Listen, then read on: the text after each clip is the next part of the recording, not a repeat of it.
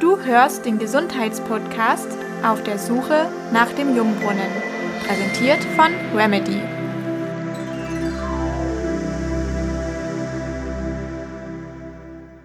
Hier sind Sarah und David.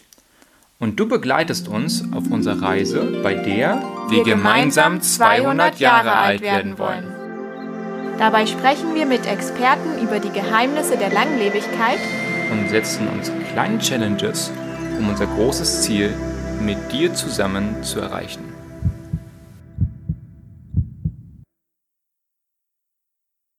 Hey, schön, dass du mit dabei bist. Jetzt bei unserer sechsten Episode. Dieses Mal sind wir wieder nur zu zweit. Ich bin hier mit Sarah. Hey, schön, dass ihr da seid. Heute werden wir uns einfach etwas Zeit nehmen, um ein bisschen zurückzuschauen, was wir bisher gelernt haben, wo wir einfach ein bisschen auswerten können, aber auch euch einen kleinen Ausblick geben können, wie es weitergeht mit dem Podcast, dass ihr auch seht, wie es mit unserer Challenge steht, 200 zu werden. Unser Podcast ist inzwischen ein halbes Jahr alt und auch bei uns hat sich was verändert. Wir sind älter geworden und so unserem Ziel ein kleines bisschen näher gekommen. Wir sind jetzt 52 Jahre alt gemeinsam. Genau, Sarah hatte im Februar Geburtstag, ich hatte im März Geburtstag und so ist es, dass wir einen kleinen Schritt vorangekommen sind und dem Ziel wieder etwas näher sind. Ich würde auch sagen, dass wir in dem vergangenen Jahr gemeinsam gelernt haben. Wir haben letztlich auch den Podcast angefangen und dass wir hoffentlich auch ein wenig glücklicher und gesunder geworden sind. In unserer ersten Episode haben wir euch unsere Challenge erklärt und etwas über die Blue Zones berichtet, mit denen wir uns hier beschäftigen. Und in den weiteren Episoden haben wir dann Experten eingeladen, die uns mehr über das Geheimnis der Langlebigkeit erklären sollten. Da waren da Nico Rittenau. Mit dem haben wir gemeinsam über Ernährung gesprochen. Das war ja die zweite Episode und ganz viele haben uns gesagt, dass dort so viel Inhalt drin war, dass man die sicherlich auch zwei oder dreimal anhören könnte. Und Ja, mindestens. ja, alle Episoden, wenn ihr sie noch nicht kennt, kleine Empfehlung, hört sie euch noch an, ladet sie euch einfach runter und dann könnt ihr sie gerne nochmal nachhören. Die dritte Episode war mit Dr. Daniela Liebscher über das Thema Fasten für ein langes Leben. Daniela kenne ich von dem Immanuel Krankenhaus, wo ich auch gerade an meiner Bachelorarbeit arbeite zum Thema Heilfasten. Und wir haben über sehr spannende Dinge gesprochen rund um das Thema Fasten, was es für gesundheitliche Auswirkungen hat, wenn man einfach mal nur ein bisschen länger Zeit lässt zwischen den Mahlzeiten. Das war sehr interessant. Die Folge danach hatten wir mit dem Orthopäden und Sportmediziner Dr. Johannes Sommermeier. Und er hat sehr, sehr viel auch von seiner eigenen Begeisterung geteilt für Fitness, für Sport und hat uns auch sehr herausgefordert. Wir werden gleich auch noch ein bisschen mehr über die Challenges reden, die wir uns gesetzt haben oder uns auch von den Experten gesetzt wurden. Genau. Dann kam es zur letzten Folge mit Markus Witte. Er war früher Manager bei Lufthansa gewesen und Markus hat uns erzählt, wie es für ihn war, in seinem großen Konzern zu arbeiten und wie er immer weiter auch danach gesucht hat, nach dem Warum, nach dem Sinn im Leben. Warum tut man etwas? Warum steht man morgens auf? Und darum ging es dort. Genau. Und da haben wir gelernt, dass es dafür im Japanischen auf der Insel Okinawa in einer der Blue Zones ein Wort gibt, das Ikigai. Ikigai bedeutet so viel wie der Grund, warum du morgens aufstehst. Und Markus hat uns herausgefordert und hat gesagt, wir sollten alle unser Ikigai bestimmen können und es auch herausfinden, weil das sehr, sehr hilfreich ist, unserem Leben Stabilität zu geben, aber wir auch uns noch viel, viel mehr auch über die kleinen Dinge freuen können. Wir hatten in den letzten Episoden auch einige Learnouts, die wir gerne mit euch teilen möchten. Ja, einige von euch haben uns Feedback gegeben, haben manchmal auch nachgefragt, haben gesagt, okay, äh, was war da los? Und wir haben auch versucht, das ganz fleißig umzusetzen. Zum Beispiel ist uns aufgefallen am Anfang, dass wir die Show Notes, die wir immer als Dokument noch reingestellt hatten zum Downloaden, dass sehr wenige das sich runtergeladen haben. Und daraufhin haben wir uns entschieden, das einfach mit unten in die Beschreibung mit reinzupacken. Die Idee, die wir am Anfang hatten, war, dass es vielleicht übersichtlicher ist, vor allem wenn dann mehr Studien da sind, auf die wir verlinkt haben und so weiter, dass man das auch sich vielleicht in Ruhe nochmal anschauen kann. Und deswegen war dort auch die Frage, wie ist es für euch, wie die Shownotes jetzt aufgebaut sind? Ist es für euch übersichtlich? Ist es, dass ihr sie verwendet? Schaut ihr dort überhaupt nochmal rein? Wollt ihr vielleicht mehr Informationen haben oder war es euch teilweise auch zu wenige Informationen? Könnt ihr uns gerne Bescheid sagen. Ja, ein weiterer Punkt, wo wir auch viel Rückmeldung bekommen haben, war die Tonqualität, nicht wahr? Ja, da war manchmal so ein bisschen Hall oder Rauschen drauf. Und uns ist es auch selber aufgefallen und wir haben sowohl bei den Aufnahmen als auch hinterher beim Schneiden eigentlich alles dafür gegeben, um das irgendwie auch rauszukriegen. Also es waren zwei Episoden, die dort ein bisschen ja mehr von betroffen waren. Die Schwierigkeit, die wir dabei immer haben, ist, wir gehen eben zu den Experten hin und viele von denen sind sehr gefragt, auch sehr beschäftigt und so haben die eben auch ein sehr enges Zeitfenster meistens nur für uns. Manche nehmen sich für uns die Mittagspause Zeit und wir sind dafür unendlich dankbar, dass sie das tun. Nur manchmal sind die Bedingungen eben nicht optimal, so dass wir dort zum Beispiel nur einen Raum hatten, der eben relativ viel Gehalt hat. Wir bemühen uns dort weiterhin, das zu verbessern und auch ja das technisch vielleicht noch ein bisschen mehr auszubauen, sodass ihr noch eine schönere Hörerfahrung haben könnt. Aber wir haben uns dafür entschieden, dass an erster Stelle steht, dass wir gute Experten haben, die im Leben stehen, die in ihrem Thema drin sind und so auch wertvollen Content liefern können, damit ihr was dazu lernt und es auch immer interessant und spannend bleibt. Genau. Könnt uns gern zu allen möglichen Themen weiter Feedback geben und wir haben versucht, euch auch dazu schnell zu antworten und das auch so gut wie möglich umzusetzen. Also auch wenn wir zum Beispiel ein Thema ankündigen, was nächste Mal kommen wird und ihr merkt, okay, dazu habe ich schon Fragen, die ich gern auch dem Experten mitgestellt haben möchte, dann lasst es uns gerne wissen und wir versuchen das dann mit einzubringen. Vielleicht gibt es auch ein Thema, was dir auf der Seele brennt, worüber du gerne mehr erfahren würdest. Oder du hast einen Wunschexperten, den wir einladen sollen. Dann lass uns das wissen und wir werden unser Bestes dafür geben, dass wir das ermöglichen können.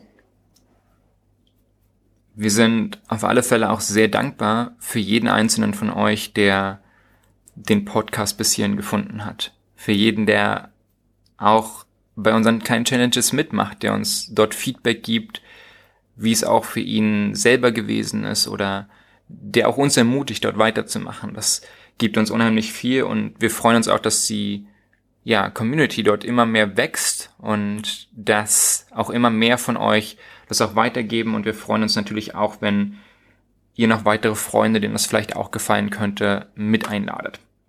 Aber lasst uns doch jetzt noch einen kurzen Ausblick machen, was wir uns vorgenommen haben für die nächsten Episoden.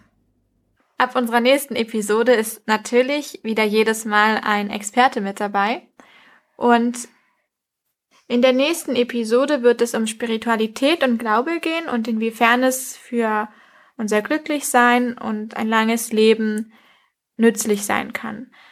Denn in den Blue Zones, wo die vielen Hundertjährigen leben, dort beobachten wir, dass eine Art von Spiritualität oder Glaube jeweils vorhanden ist und wir wollen einfach die Frage stellen, wozu brauchen wir vielleicht Spiritualität und genau, es wird spannend.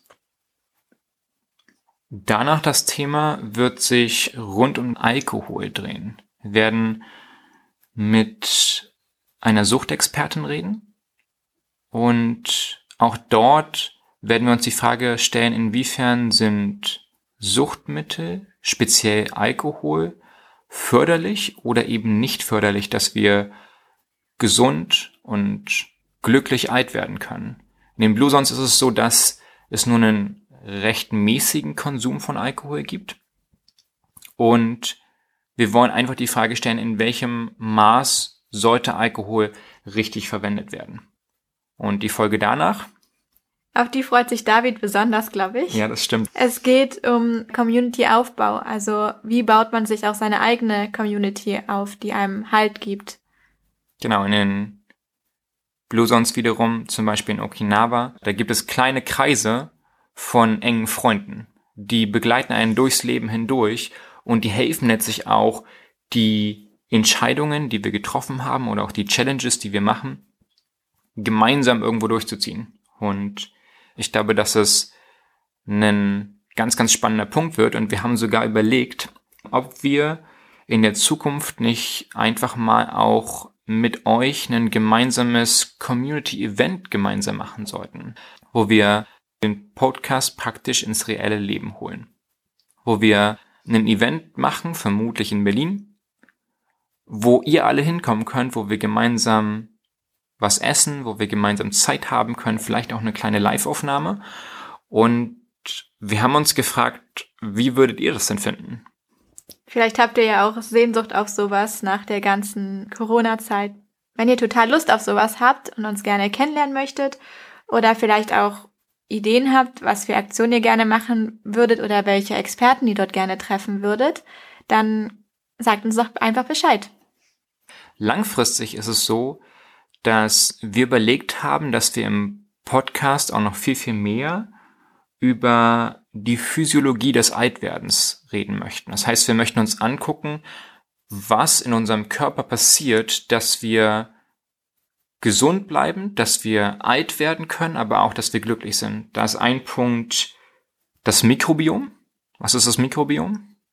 Das sind unsere Mitbewohner, die unseren Darm bevölkern und dafür sorgen, dass wir gesund bleiben, dass unser Immunsystem intakt bleibt.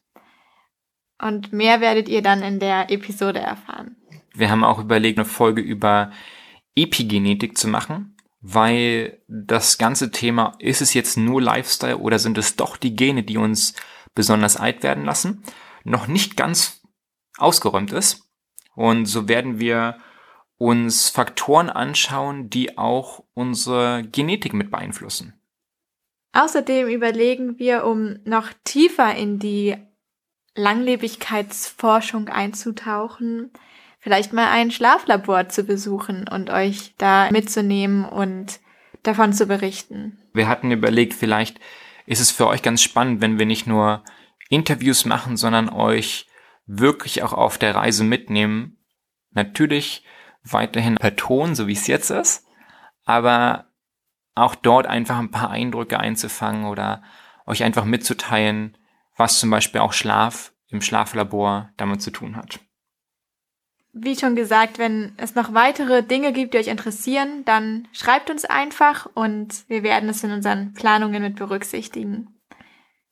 Jetzt würden wir gern noch ein bisschen über unsere Challenges berichten. Die Challenges waren ja immer ein wesentlicher Bestandteil unserer Episoden, auch wenn sie eigentlich immer am Ende kamen. Wir haben versucht, die Challenges so aufzubauen, dass es eigentlich die ganze Episode in etwas ganz Praktischem zusammenfasst, wo wir herausgefordert werden können, aber euch auch gemeinsam mitnehmen können. Und wir wollen einfach mal die fünf Challenges anschauen und einfach mal schauen, wie es uns dabei ging.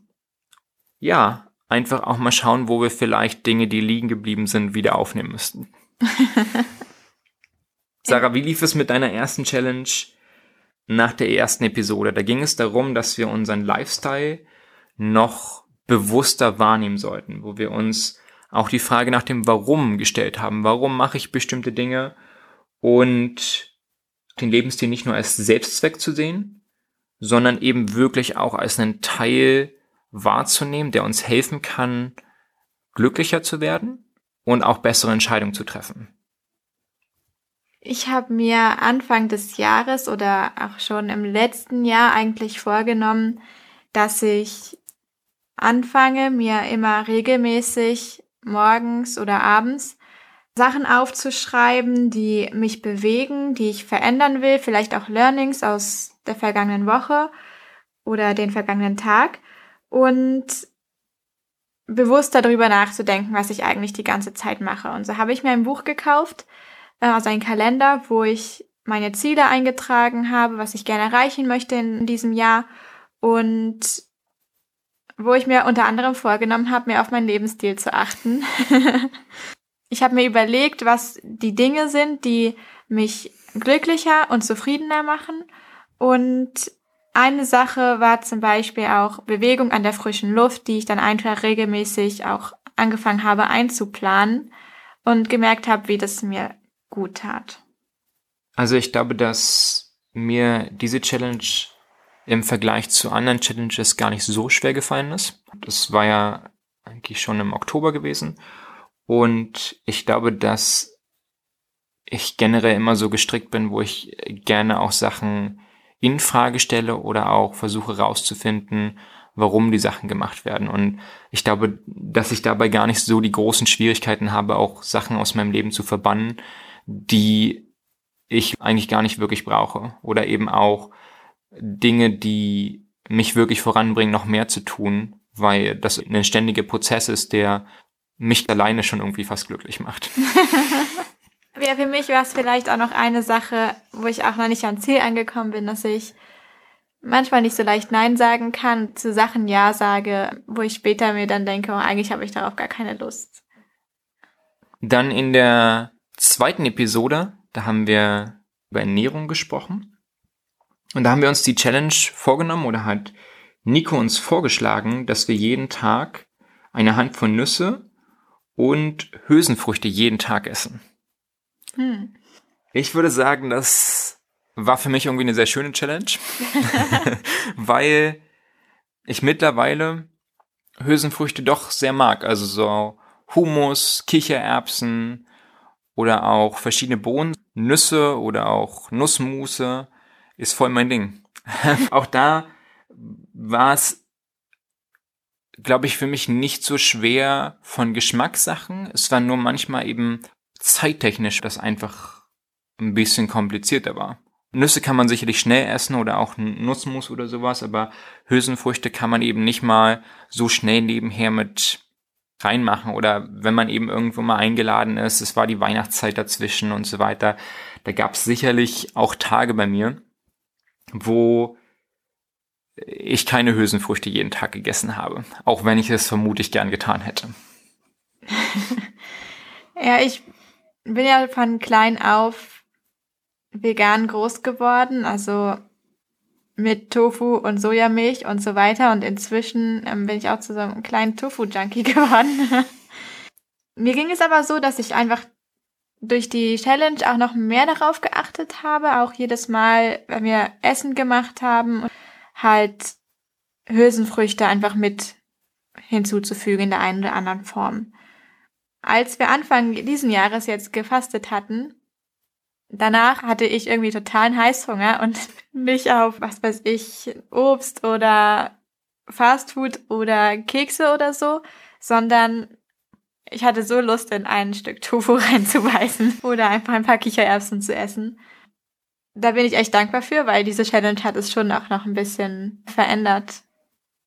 Du hast, glaube ich, schon das Thema angesprochen, was auch die nächste Challenge ausmacht. Und zwar hatte dann jeder uns die Challenge gesetzt, dass wir von abends, vom Abendbrot bis zum Frühstück mindestens zwölf Stunden Pause haben sollten und dass wir diese Zeit auch mehr und mehr ausdehnen. Dass es dann möglicherweise bis zum Punkt auch kommt, wo es 16 Stunden werden. Hast schon erwähnt, dass wir eine Fastenwoche gemacht haben gemeinsam. Und wir haben uns auch in dieser Challenge mit vorgenommen, uns daran zu erinnern, nicht zu viel zu essen. Da haben wir über die Menschen in Okinawa gesprochen, die sagen immer mhm. vom Essen Hara Hashibu, ist nur bis dass du 80 Prozent voll bist. Wie ist es dir damit ergangen, Sarah? Hm. Oft ist es bei uns so, dass wir abends noch mit Freunden was essen gehen oder einfach Zeit verbringen wollen, weil den Tag über wird halt gearbeitet, da ist eben keine Zeit dafür. Und dann isst man halt am Abend doch nochmal eine richtige Mahlzeit. Ich hatte da eine ganze Zeit lang immer so ein bisschen Probleme mit, weil ich dachte, ja, wie mache ich das denn, dass ich dann eine längere Pause zwischen Abendbrot und Frühstück habe? Und dann jeder hat die Idee mitgegeben, dass wenn man halt abends eine richtige Mahlzeit gegessen hat, dass man auch mal das Frühstück nach hinten schieben kann oder halt ausfallen lässt. Und das fand ich sehr hilfreich, weil ich habe mich dann viel besser gefühlt am nächsten Tag. Also ich konnte einfach in den Tag starten, schon einige Aufgaben erledigen, bevor ich dann Frühstück gegessen habe. Und das fand ich sehr hilfreich. Ich muss auch sagen, dass es für mich manchmal auch, so wie Sarah gesagt hat, herausfordernd war, dadurch, dass wir eben dann abends noch mit Freunden weg waren oder eben einfach noch was gemacht haben. Zur gleichen Zeit ist es aber so, dass mir Frühstück ausfallen zu lassen nicht schwerfällt. Ich esse nicht so gerne Frühstück. Zumindest nicht so, wie standardmäßig Frühstück gegessen wird. Müsli, Obstsachen und so weiter ist für mich, dass es nicht so der große Anreiz ist, wo ich eben lieber solche süßen Sachen oder auch Obst abends noch esse. Ich muss sagen, dass ich festgestellt habe, dass wenn ich das Frühstück zu weit nach hinten schiebe, also ich habe es teilweise dann eben auch ausprobiert, dass ich erst gegen 15 Uhr meine erste Mahlzeit hatte, was dann eben eine Art Mittagessen war, womit ich eben auch weit über die 16 Stunden gekommen war dann mit dem Essen. War aber dann, wo ich mich am Vormittag, am Morgen so ein bisschen antriebslos gefühlt habe. Also ich habe einfach das Gefühl gehabt, dass ich nicht so viel Kraft hatte und mein nächstes großes Etappenziel nicht ist, die Arbeit zu machen, die ich eigentlich auch sehr gerne mache, sondern dass mein nächstes großes Ziel das Essen war. Und das hat mich schon ein bisschen gestört oder angenervt, dass es eben nur darauf hinging, das nächste Essen zu machen. Ich habe relativ viel auch darauf geachtet, auch wenn wir mit Freunden weg waren oder irgendwo eingeladen waren, dass ja wir zum Anfang des Essens immer gemeinsam auch Hara Hashibu gesagt haben. Von einigen Freunden sind wir am Anfang ein bisschen komisch angeguckt worden, wo sie natürlich erstmal nicht wussten, was das heißt. Und dann, als wir es erklärt haben, war auch nicht irgendwo, dass es jetzt die tollste Idee war. Aber über Zeit ist es doch normaler geworden, dass mittlerweile auch einige von unseren Freunden das auch mitmachen und ja, wir sie mit angesteckt haben. wir haben ja auch eine Fastenwoche gemeinsam gemacht und das haben wir nach Buchinger Fasten gemacht. Sarah, du arbeitest ja im Emanuel Krankenhaus auch auf der Fastenstation. Vielleicht kannst du uns ganz kurz nochmal mitnehmen, was haben wir gemacht und wie ist es abgelaufen? Wie war deine Erfahrung damit? Durch meine Arbeit, also meine Forschungsarbeit auf der Fastenstation, bin ich halt in näheren Kontakt gekommen mit dem Buchinger Fasten. Wir haben sonst auch schon öfter mal gemeinsam gefastet gehabt, wo wir sehr viel Saft getrunken haben beim Buchinger Fasten ist es so, dass man wirklich auch sehr begrenzt Saft trinkt. Also das sind nur zwei Gläser am Tag. Einmal zum Frühstück und einmal zum Mittag. Und am Abend gibt es dann nochmal eine kleine Gemüsebrühe. Und ansonsten halt ganz viel Wasser und Tee, also so viel wie man möchte. Wie man das macht, darüber haben wir ein bisschen mehr auch in dem Podcast mit Daniela, also über Fasten gesprochen. Hier nochmal vielleicht ganz kurz, man fängt an mit Entlastungstagen. Es ist generell empfohlen, wenn man halt fasten möchte, dass man nicht von einer Fastfood-Mahlzeit in das Fasten startet. Denn das wird größere Nebenwirkungen nach sich ziehen. Also da wird man halt am ersten Fastentag ähm, Kopfschmerzen doller bekommen oder einfach ein schweres Gefühl im Bauch haben. Und deshalb fängt man halt langsam an, indem man einfach verarbeitete Produkte vom Speiseplan streicht, am Entlastungstag dann Reis und Obst oder Haferbrei und Obst zu sich nimmt, quasi wo der Darm schon ein bisschen mit Ballaststoffen vorbereitet wurde. Und dann startet man am ersten Tag mit Abführungsmaßnahmen, wo wir diesmal Glaubersalz eingenommen hatten. Und dann fängt man an, so viel wie man möchte, an Tee und Wasser zu trinken, also Kräutertees, ungesüßte. Und zweimal täglich, also so zur Frühstücks- und zur Mittagszeit, trinkt man einfach ein Glas Gemüsesaft. Es kann auch mal ein Obstsaft sein. Und am Abend gibt es dann eine Gemüsebrühe.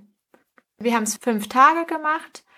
Am Ende fängt man dann an, wieder langsam aufzubauen, indem dann wieder halt nur Obst und Reis oder Hafer zu sich genommen wird oder Kartoffeln und gedämpftes Gemüse und so die Kalorienmenge über drei Tage dann wieder langsam gesteigert wird.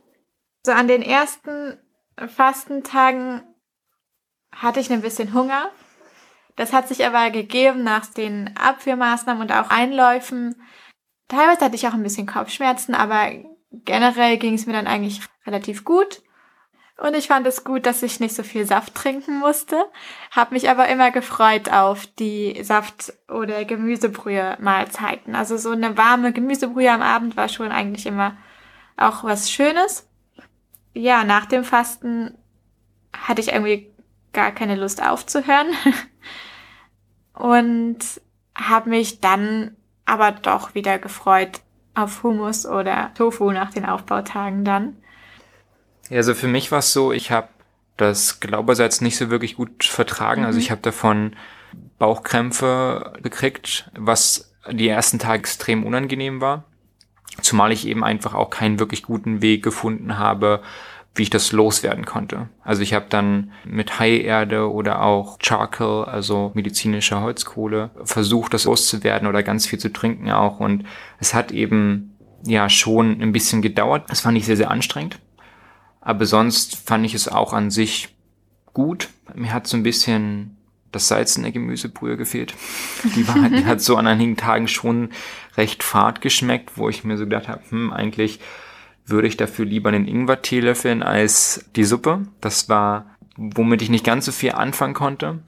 Generell verstehe ich schon den Gedanken dahinter, ist für mich persönlich jetzt nicht der größte Gewinn gewesen, weil letztlich kann ich ja auch die ganze Zeit warme Sachen trinken. Also ich habe jetzt nicht was Warmes vermisst.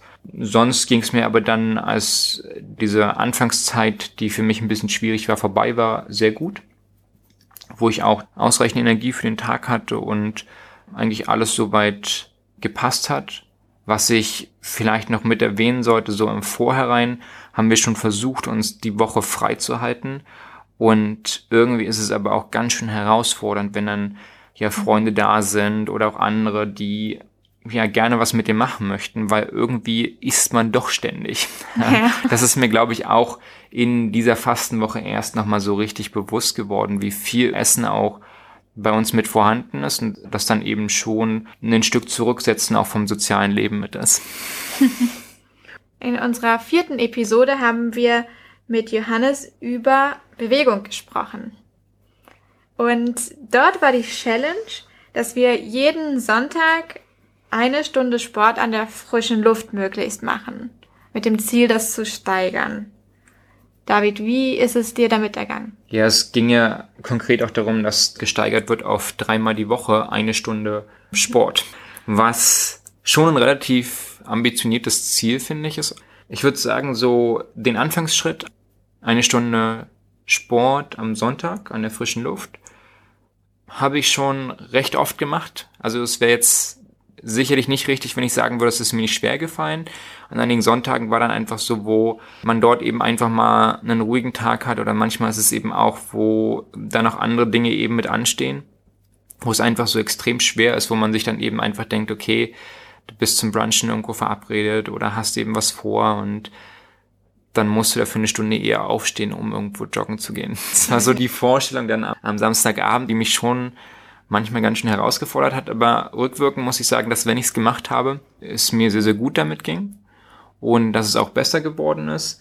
Ich bin aber immer noch dabei, das eben auch weiter auszubauen, um das auf dreimal in der Woche wirklich auf eine Stunde zu haben. Ich habe auch mit weniger angefangen. Auch da muss ich einfach feststellen, dass wenn man eben wirklich dafür vorbereitet ist und auch am Abend davor die Entscheidung dafür getroffen hat, dann hat es irgendwo funktioniert. Wenn das umgekehrt so ist, wo man einfach in den Sonntag so reingeschlittert ist und das eben alles so gelaufen ist, ist es meistens, dass dann zu viele Sachen dann einfach kamen und dann hast du angefangen, irgendwas zu machen und dann ist es irgendwann runtergefallen. Für mich war das so von vornherein irgendwie eine Stunde am Stück sowas wie Joggen für mich ist es so, ja, Reiten für eine Stunde, das ist so gar kein Problem, aber es ist halt auch nicht wirklich die Bewegung, die ich halt gerne machen wollte. So habe ich mich dazu entschieden, dass ich von vornherein mir das mehr aufteile, dass ich sage, okay, ich versuche zwei bis dreimal die Woche mindestens 20 Minuten zu joggen. Ich habe das auch noch nicht jede Woche hundertprozentig geschafft, aber ich fand es schon sehr bereichernd, weil ich habe vermehrt drauf geachtet es war dann auch irgendwann kein Problem mehr, eine halbe Stunde am Stück zu joggen. Man hat sich danach dann viel befreiter gefühlt und jetzt ist es so eigentlich schon, dass ich, wenn ich merke, ich werde wieder ein bisschen schlapp oder ich merke, dass es irgendwo zwackt, dann gehe ich Sport machen und danach fühle ich mich viel besser. In der fünften Episode haben wir mit Markus gesprochen und dabei war die Challenge einmal am Tag, möglichst in der Natur, Stille bewusst zuzulassen und auf sich zu hören, mit dem Ziel, ein eigenes Ikigai, also den eigenen Lebensstil, sein eigenes Warum zu formulieren. Ja, ich glaube, dass das eine Challenge für mich ist, wo ich äh, festgestellt habe, dass ich zwar gerne auch Ruhe habe, es für mich aber nicht dazu förderlich ist, mein Ikigai zu formulieren. ich glaube, dass ich dafür einfach ja was zum Arbeiten haben möchte, wo ich lieber am Schreibtisch sein möchte, wo ich lieber ja auch vorankommen möchte, wo ich glaube, dass das für mich zwei Dinge sind, die mit meinem Ikigai zu tun haben, aber die letztlich mir nicht helfen, das zu formulieren. Also wo ich festgestellt habe, rauszugehen in der Natur, auch am Morgen, wenn es noch ganz ruhig ist und so weiter, hilft mir für den Tag dort auch Ruhe zu finden. Es ist aber nicht, dass mir das hilft, mich auf mein Ikigai zu konzentrieren, sondern es ist vielmehr, dass es mich so ein bisschen rauszieht aus dem, was mein Alltag ausmacht und ich danach nochmal extra Zeit brauche, um mich auf mein Ikigai zu konzentrieren. Und dennoch muss ich sagen, auch wenn das jetzt vielleicht so ein bisschen klingt wie, okay, war eine blöde Challenge, war es gar nicht. Ich glaube, dass die Challenge gut ist und ich glaube, dass mir es auch sehr, sehr viel gegeben hat oder auch gibt, Zeit für Stille zu haben, weil ich einfach vielen Stellen total gerne arbeite und total viel auch auf meiner To-Do habe. Diese Zeit der Stille, wo man sich einfach mal nichts vornimmt, mir auch hilft, runterzukommen. Zur gleichen Zeit aber auch das Thema mein Ikigai zu formulieren, nochmal eine extra Aufgabe war. Die ist nicht für mich daraus entstanden. Mhm.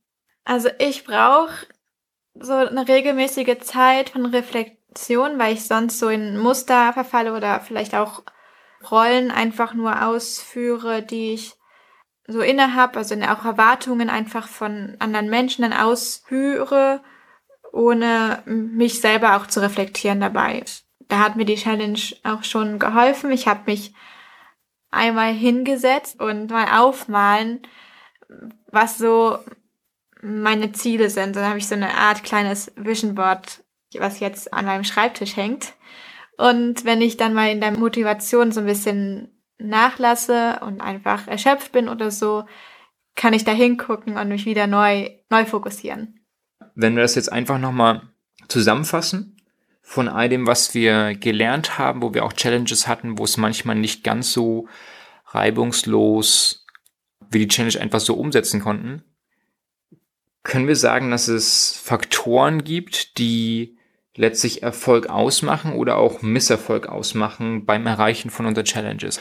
Wenn wir es ganz allgemein sagen, wann waren unsere Challenges erfolgreich und wann haben wir mehr zu kämpfen gehabt oder vielleicht war es manchmal auch gar nicht erfolgreich, wann war es vielleicht auch mal ein absolutes Fail.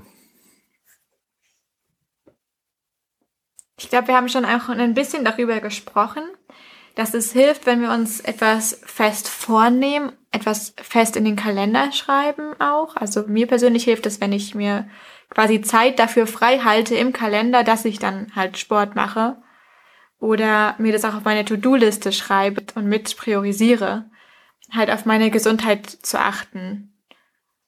Eine weitere Sache in Bezug auf Essen war für mich wenn man beim Einkaufen bereits darüber nachdenkt, welche Sachen man gerne mehr essen möchte, weil sie halt gesund sind, und man diese Sachen kauft, dann sind sie zu Hause da. Und dann ist es auch viel einfacher, die zu essen. Also wenn man jetzt vielleicht nicht ganz so viel Zeit hat und man weiß, man möchte gerne Hülsenfrüchte essen, dann kann man sich halt auch mal einen Hummus kaufen oder so.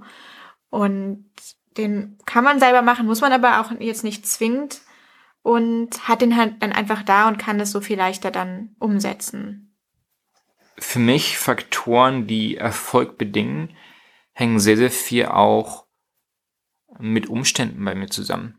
Wo ich festgestellt habe, wenn ich zum Beispiel einen Sonntag habe, wo ich einfach Zeit habe, wo ich einfach auch vorher reingegangen bin, das mit geplant habe, wie du schon erwähnt hast, ist praktisch alles Stück für Stück so läuft, wie es laufen soll, dann ist es mir relativ leicht gefallen, die Challenges durchzuführen, selbst wenn es Challenges waren, die ich manchmal nicht so gerne gemacht habe.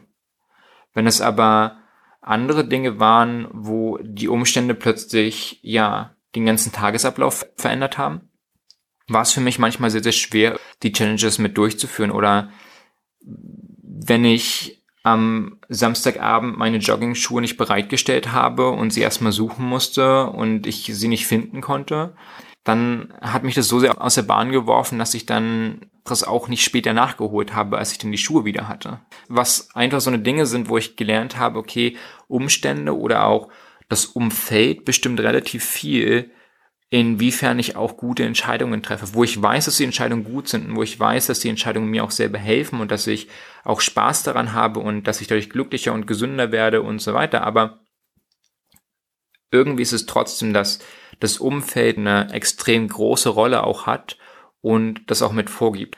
Wenn man mit anderen zusammen ist und auch wenn man vorher Harahashibu gesagt hat und die anderen schlagen sich den Bauch wirklich bis 120 Prozent voll, ist es für mich auch viel schwieriger, nur bis 80 Prozent zu gehen. Während wenn ich dort mit anderen Leuten esse, die auch diese Werte teilen, die ich erlerne, die ich umsetzen möchte, dann fällt es auch mir leichter, eher auch aufzuhören zu essen. Spät abends nicht mehr zu essen, würde mir natürlich viel leichter fallen, wenn dort das Umfeld eben das auch gewährleisten würde, das so zu machen. Und natürlich kann man nicht alles immer perfekt machen. Und ich glaube, dass es auch nicht der Punkt ist, um den es dabei geht.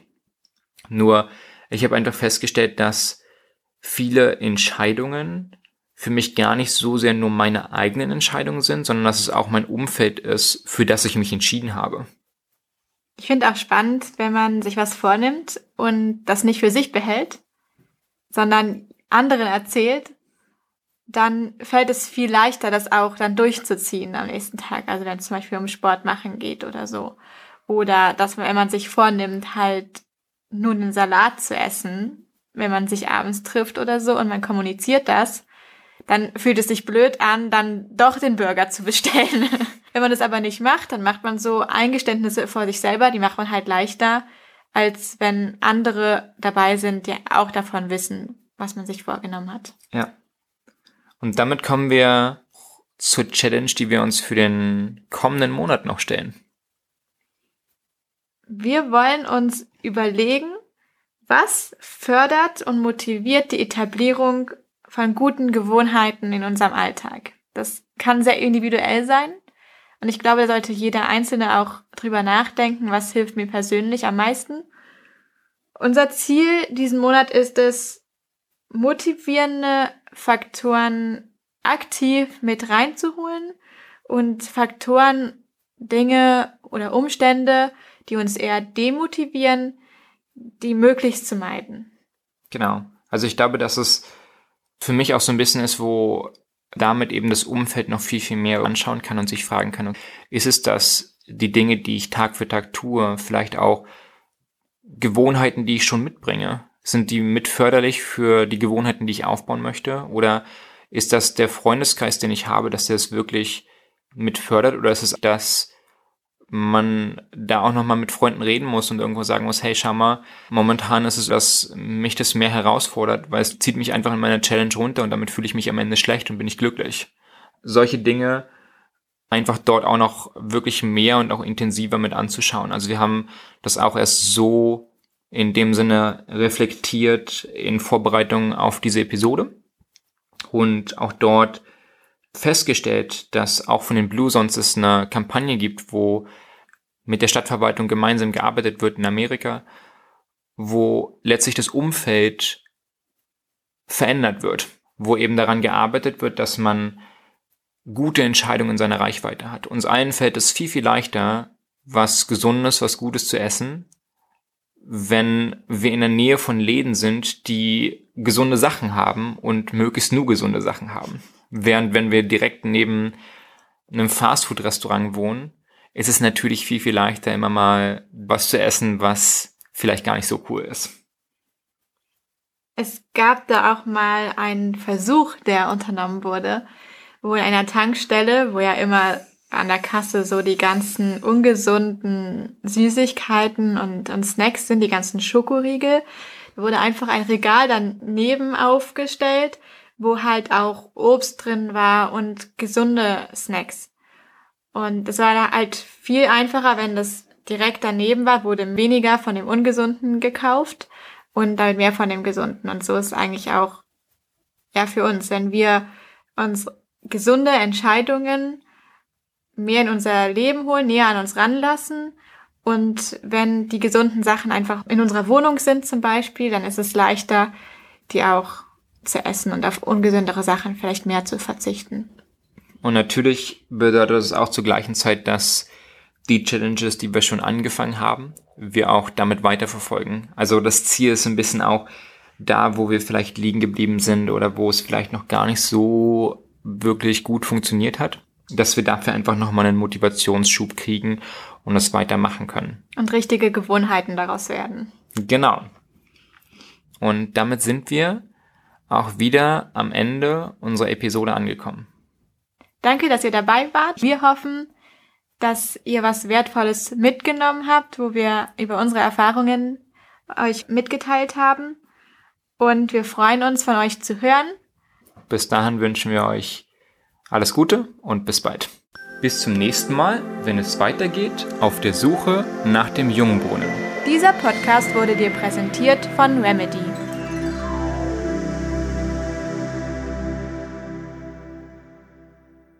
In den Show Notes findest du unsere Kontaktdaten, Social Media und unsere Webseite. Wir freuen uns von dir zu hören und wenn du unseren Podcast abonnierst und bewertest. Ich bin David. Und ich bin Sarah.